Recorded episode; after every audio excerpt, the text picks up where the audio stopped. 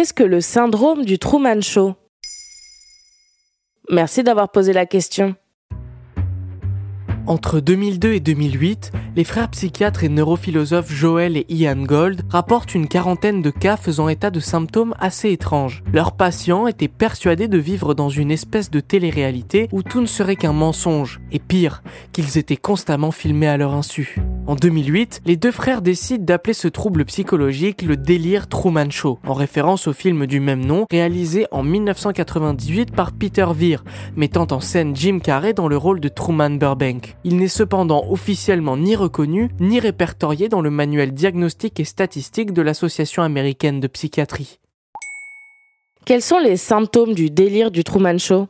Bien que les symptômes soient différents en fonction des cas, un journaliste dépressif persuadé que l'actualité est inventée par ses collègues, quelqu'un convaincu d'être entouré de comédiens, la maladie est toujours la même. Le délire de persécution associé à la paranoïa. Il s'agit d'une psychose que l'on reconnaît grâce à deux caractéristiques essentielles. D'abord, le patient est persuadé d'être la victime d'un préjudice. Ici, le fait que toute sa vie soit un mensonge. Et ensuite, il est convaincu que son persécuteur veut continuer à lui porter préjudice. Au-delà des caractéristiques, les symptômes du délire de persécution sont simples. Il s'agit d'épisodes de démence amenant à des crises de panique car les sujets croient être ou avoir été manipulés, tourmentés, suivis, moqués, espionnés ou encore ridiculisés.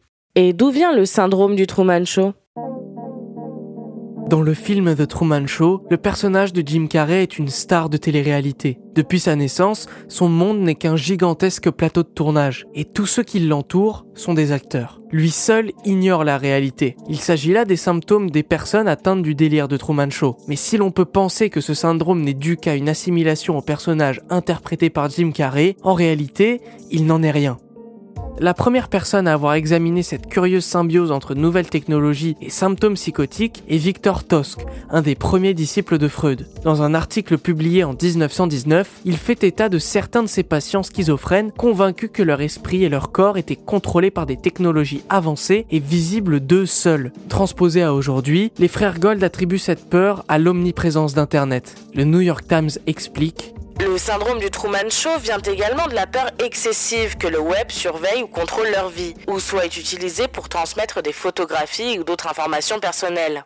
Les nouvelles technologies créent-elles de nouvelles pathologies? En ce qui concerne la paranoïa, le débat est assez récurrent dans le monde de la psychiatrie. Les nouvelles technologies ainsi que le nouveau paysage culturel rendent-ils fous? Joel Gold répond à la question dans un article du New York Times. Dans la plupart des cas, ces gens seraient de toute façon paranoïaques, mais c'est leur environnement qui leur fait franchir le pas de la folie. Même si elles accentuent les symptômes, les œuvres culturelles sont rarement la cause principale de l'apparition d'une pathologie psychiatrique. Voilà ce qu'est le syndrome de Truman Show. Maintenant, vous savez, un épisode écrit et réalisé par Samuel Lombroso. Ce podcast est disponible sur toutes les plateformes audio et si cet épisode vous a plu, vous pouvez également laisser des commentaires ou des étoiles sur vos applis de podcast préférés.